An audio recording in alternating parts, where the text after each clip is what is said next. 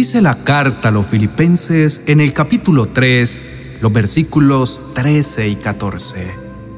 Hermanos, no considero haber llegado ya a la meta, pero esto sí es lo que hago. Me olvido del pasado y me esfuerzo por alcanzar lo que está delante. Sigo hacia la meta para ganar el premio que Dios me ofreció cuando me llamó por medio de Jesucristo. El apóstol Pablo, cuyo pasado estuvo combinado por cosas buenas, regulares y malas, aprendió el arte de olvidar el pasado. Por eso escribió lo que acabamos de leer, olvidando ciertamente lo que queda atrás, mestiendo a lo que está adelante. Qué bien le reportaba a Pablo estar recordando las torturas y muertes que dio a muchos cristianos de su tiempo. El recuerdo de aquellas cosas solo le producía remordimiento. Recordar ¿Cuántas veces no escuchó las súplicas de aquellas víctimas que llorando en medio de los azotes le pedían misericordia? Pero que él desoyó esos clamores y ordenó azotar y hasta matar. Aprender a olvidar contribuye en gran manera a aliviar las tensiones. Algunos se quejan de que tienen problemas de memoria, pero son muchos más los que tienen problemas de recordar los compromisos contraídos. Y mientras haya personas que fácilmente dejen llenar sus mentes con pensamientos de fracaso y frustración, el arte de olvidar el pasado trágico es casi imposible. Hay mucha gente que se pasa noches enteras en sus camas pensando en lo que alguien les dijo o les hizo algunas esposas piensan y piensan en esa traición o infidelidad que el ser amado les hizo una y otra vez. Como resultado, sus mentes se llenan de razonamientos negativos y desagradables que ayudan a aumentar su frustración e intranquilidad. Y del mismo modo que las abejas van de flor en flor, chupando el néctar que éstas tienen, las personas mencionadas, en cambio, van de recuerdo en recuerdo, no recogiendo miel como las abejas, sino recordando las amarguras del pasado, y eso no les hace ningún bien. Debemos recitar vez tras vez los textos de esta reflexión. Me olvido de lo que queda atrás y me extiendo a la conquista de lo que está adelante con los ojos puestos en Jesús, el autor y consumador de mi fe, corro hacia el galardón, al premio de la soberana vocación de Dios en Jesús. Quiere decir que siempre debes intentar seguir adelante, tratando de olvidar lo pasado, aquello que ya no puedes remediar, lanzarte a la conquista de nuevas metas, nuevos propósitos, nuevos desafíos. Y cuanto más puedas dominar el arte de olvidar tu pasado, entonces dominarás más y restaurarás tus energías y podrás vivir en paz para lograr tus objetivos. Olvidar no es un proceso negativo, sino al contrario, es positivo, pues consiste en ahuyentar los gérmenes destructivos que se alojan en nuestras mentes desterrar todos los pensamientos de culpa y de dolor. Y como la mente no puede permanecer vacía, entonces debemos llenarla de inmediato con la presencia del Espíritu de Dios, quien pondrá en nosotros sus pensamientos de bien, que llenarán esos vacíos que quedan cuando sacamos lo negativo de nuestras mentes.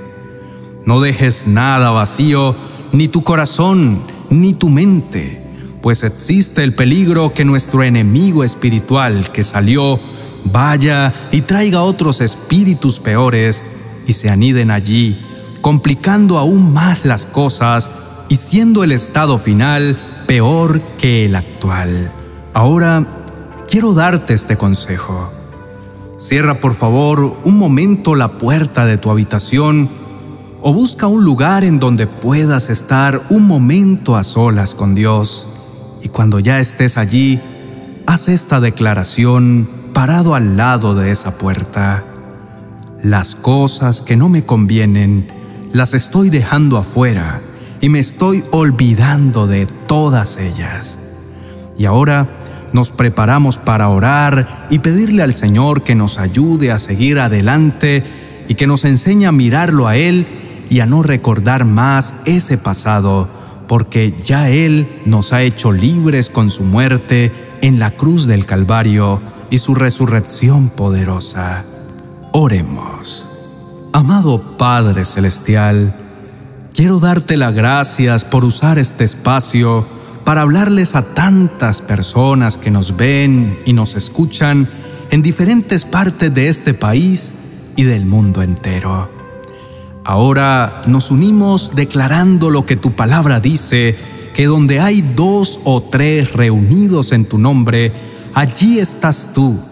Y yo creo que tú escuchas nuestro clamor. Hoy quiero pedirte por tantas personas que en este momento tienen su corazón dolido, algunos de ellos porque alguien les causó un terrible dolor y aún tienen heridas abiertas. Sé tú, Señor, consolando a todas aquellas personas que se encuentran destrozadas y que no saben cómo salir de esa decepción.